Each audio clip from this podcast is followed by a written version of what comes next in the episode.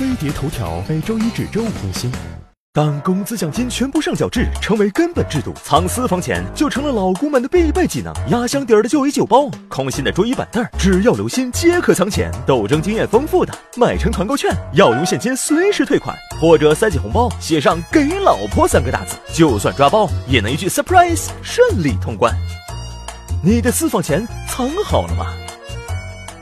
老公战战兢兢，小心做人，但实际上，老婆才是私房钱的创造者。在英文里，农夫卖鸡蛋攒下的 egg money，别在裙子上省下的生活费 pin money，甚至都成了私房钱的代名词。他们藏私房，除了是想买些心头好，还是为了以防万一，紧急时刻能解全家之急。而在女性权益没啥保障的从前，私房钱更是女人的安全保障。就算老公出轨，也算留有后路。如今，无论是经济地位还是社会地位，男女越来越平等。女人天生心思细腻。适合理财，再加上传统观念的男主外女主内，家中财政大权自然由老婆掌管。他们一边计划家庭开支，一边还得小心男人有钱就变坏。左手合计交通费，右手算着该给的早餐钱，一分一毛记录在案，一来一去都得清清楚楚。不过上有政策，下有对策。今天和哥们潇洒，我得买单。答应了朋友借钱也不能磨叽，孝敬父母的红包要涨，不想次次请示。候了半年的购物车也急着清空，就算真无欲无求，兜里没钱也不硬气。不是，于是从牙缝里省钱，谎报奖金，或者出去赚点外快。男人们开始变着法子藏私房钱，和老婆斗智斗勇。只是小藏怡情，大藏扎心，图个心安，或是偶尔败家还好交代。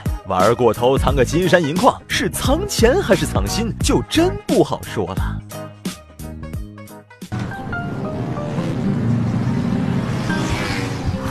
两千 cc 发动机。可是他老攒不够买哈雷的钱。这马蹄印儿真好听啊！必须送钱，必须买哈雷。哦，庄哥，你这为藏点私房钱，你的境界越来越高了，连我老板的礼金你都敢抠啊！你嫂子把我看得跟凡人一样，你说男人手里没点钱像话吗？哎，等你结婚以后啊，你也得留点私房钱。